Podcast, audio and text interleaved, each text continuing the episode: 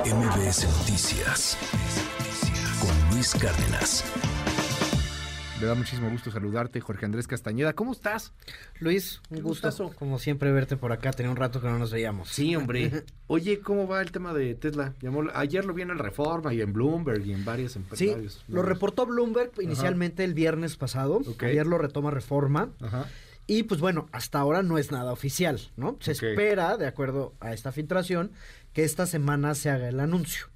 Eh, a ver, no es para recordar un poco de dónde venimos. Tesla tenía una megaplanta en California, este, digamos en la zona de la bahía, en Fairview, California, eh, ahí por donde está San José, por cerca de San José, que era su única planta hasta hace unos años. Era una mega planta gigantesca y que sí funcionaba y funciona, digamos, con los mejores estándares del mundo, con productividad altísima, todo muy bien ahí. Hace algunos años, eh, un par de años, anuncian y construyen en tiempo récord la planta de Shanghai. ¿no?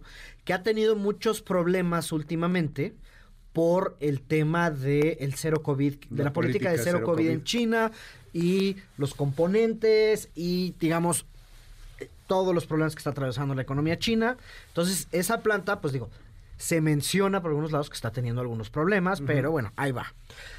Hay una planta en Berlín eh, que también aparentemente está teniendo problemas, pero bueno, está funcionando, pero no a los mismos niveles que la de um, Fairview, California.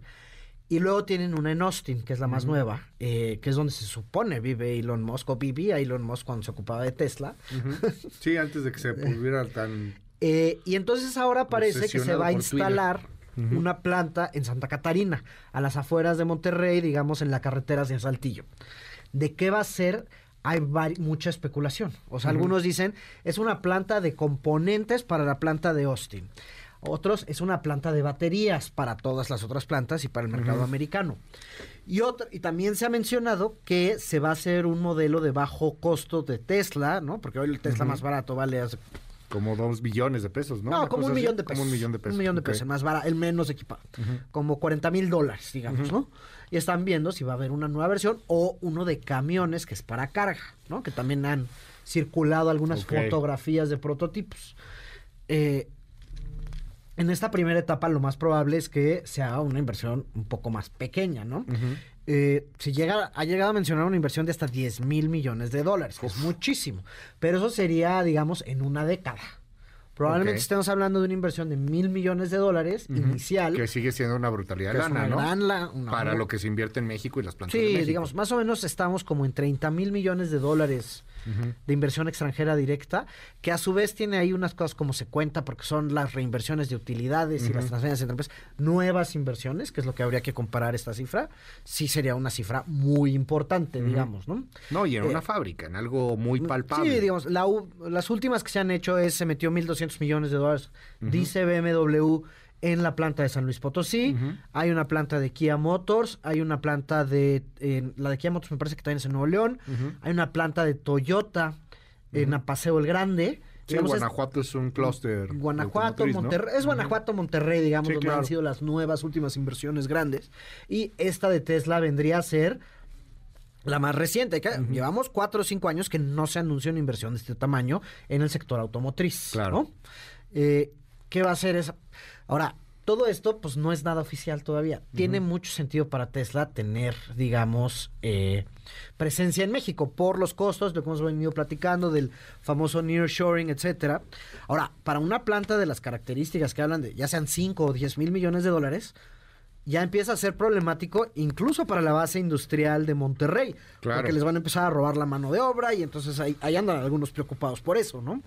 eh, pero digamos, es una muy buena noticia. Sí habla de este fenómeno y, creo que lo ejemplifica mejor que nada lo que hemos venido platicando tú y yo aquí sobre el famoso nearshoring, ¿no? Que es estas, este fenómeno de todas las eh, fábricas que a partir de la entrada del, de China en el, la Organización Mundial de Comercio en 2000, pues se fueron, o sea, China se volvió la fábrica del mundo, ¿no? Sí. Eh, miles y miles de, o sea, millones de empleos y de millones de dólares de inversión y que ahora, ya sea por el COVID y las cadenas de suministro, por la guerra comercial entre China y Estados Unidos, por los costos de la energía y porque en China han subido mucho los salarios, eh, pues ya no tiene tanto sentido para estas empresas estar en China.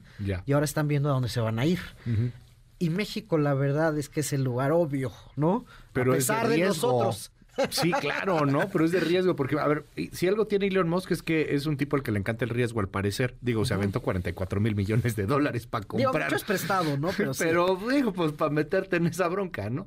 Eh, y pues invertir ahorita en México necesita un poco de... O sea, a ver, lo del Temec.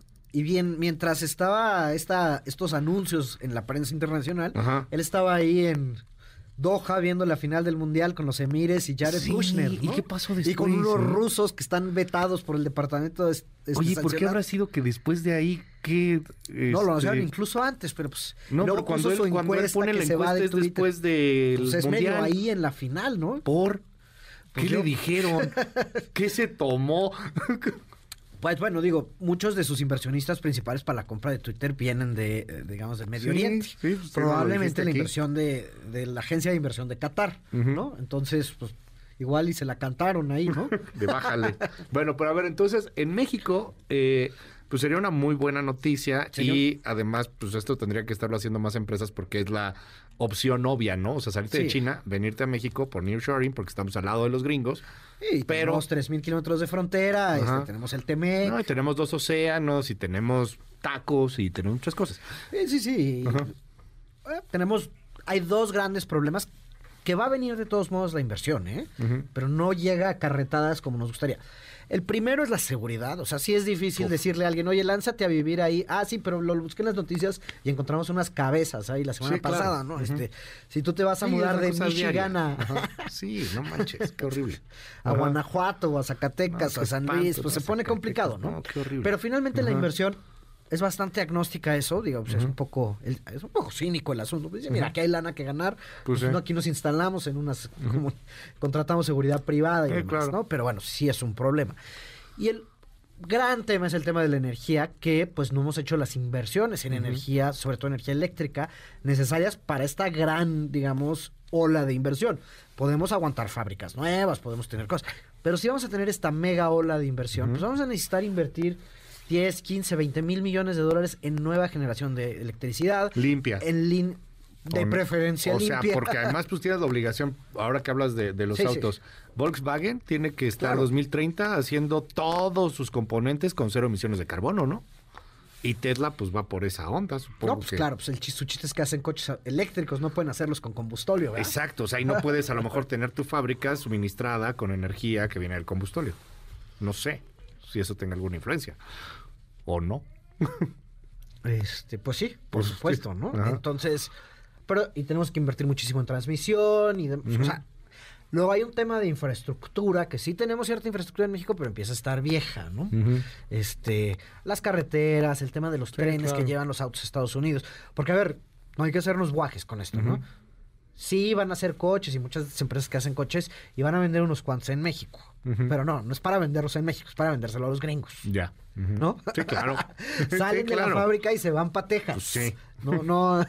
si alguno se queda ahí en Monterrey o viene aquí a, aquí a, Polanco y venden un Tesla aquí en Polanco, sí, pues, pues enhorabuena, ¿no? Sí, pero pues es para allá, hombre. Es para allá. Ajá, sí, y allá sí tienes cargadores por todos lados y pues, sí, esa Y luego ese es el otro gran tema, ¿no? Este, de, hace unas semanas cuando fue a Sharm el Sheikh, el canciller Marcelo Ebrard, se fue se aventó a prometer, eh, digamos, estos compromisos nuevos de México sobre electromovilidad.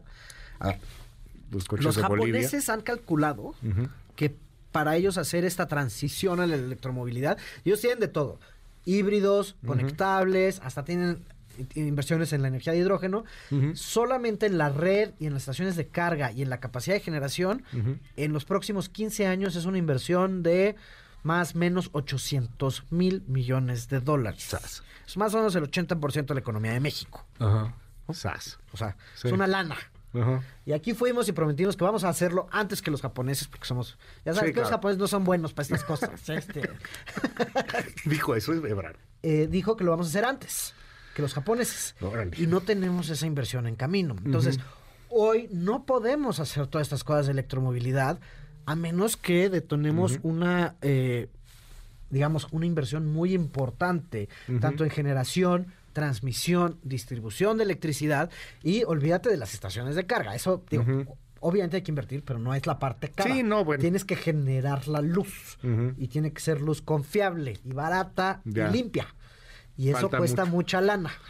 Claro, falta mucho y, no parece hay lana lista para invertirse en México, ¿eh? O sea, lista, porque ven esto que te acabo de platicar. O sea, tendría que llegar a carretadas, pero tenemos que tener la inversión. Pero para que llegues, y esa inversión lista para invertirse en generación de electricidad, pero no los dejamos. Pues porque tenemos políticas muy conservadoras, la verdad, ¿no? Pues o sea, digo, y políticas que le van al combustible sucio. Ah, bueno, queremos esta idea de fortalecer a la CFE, queremos todo esto que nos encanta, pero, y ojalá, ok, va, CFE no tiene la lana para invertir de esta forma, como se necesita.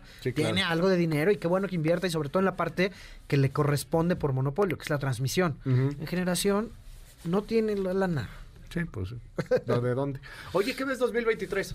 Pues mira, los datos que salen ayer del INEGI, del indicador oportuno, desafortunadamente pueden empezar a presagiar, digamos, un un estancamiento, sino es que una recesión en la economía mexicana para el año que entra.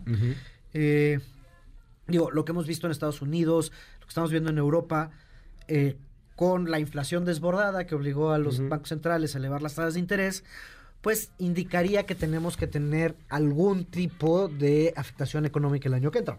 Lo que está tratando de hacer la Fed es frenar la economía para parar la inflación. Ya. Y si para Estados Unidos, pues ya sabemos que para México, ¿no? Este, eso es un poco inevitable. Vamos a ver qué es lo que se ha mencionado en Estados Unidos, si es una recesión lo que se viene o digamos solo un frenón, ¿no? Y el aterrizaje suave. Que es la idea de que quizá el aterrizaje de la economía es suave y entonces el frenón es breve y no tan abrupto. Pero si hay una crisis importante en Estados Unidos, pues nos va a terminar afectando como mexicanos. El primer trimestre feo el primer trimestre probablemente venga complicado por lo que pasa en Estados Unidos, más todos los problemas que tenemos nosotros, ¿no? Los datos que vimos ayer, tenemos ya vemos problemas en el consumo, la inversión lleva estancada, a pesar de esto que venimos platicando ahorita en los últimos minutos, la inversión, tanto pública como privada, bien estancada de los, de los últimos cuatro años. Entonces, por lo menos el primer trimestre no va a ser el mejor trimestre económico, pero dependemos una vez más mucho de lo que pasa en Estados Unidos y de cómo se comporte la inflación allá. Querido Jorge Andrés Castañeda, mil gracias y mil gracias por estar con nosotros todo este año. Muchísimas gracias a ti, Luis. Lo mejor 2023. No, bueno, que sea mejor que este, ¿no? Ay, ojalá, pues es que ya te pregunto y dices que viene... Pero a lo mejor... Dame una buena noticia, no, oye, para cerrar el año, ¿no? La de Tesla es una gran pues es pura promesa. No, yo creo que, digamos, esta semana, si todo indica que se confirma, se van a anunciar estas inversiones y se va a tardar lo hacen relativamente rápido en Tesla, no son como las otras un par de años, digamos, en haber algo. Vamos a ver. Sería una buena noticia para cerrar el año. Pero sí sería una muy buena noticia para cerrar el año, pero ojalá sea la primera de muchos anuncios de inversión que vengan a México. Mil gracias, mil gracias. Es Jorge Andrés Castañeda, te seguimos en tus redes. Jorge acá, ahí estamos, este, en El Economista todos los jueves y por aquí los martes. MBS Noticias con Luis Cárdenas.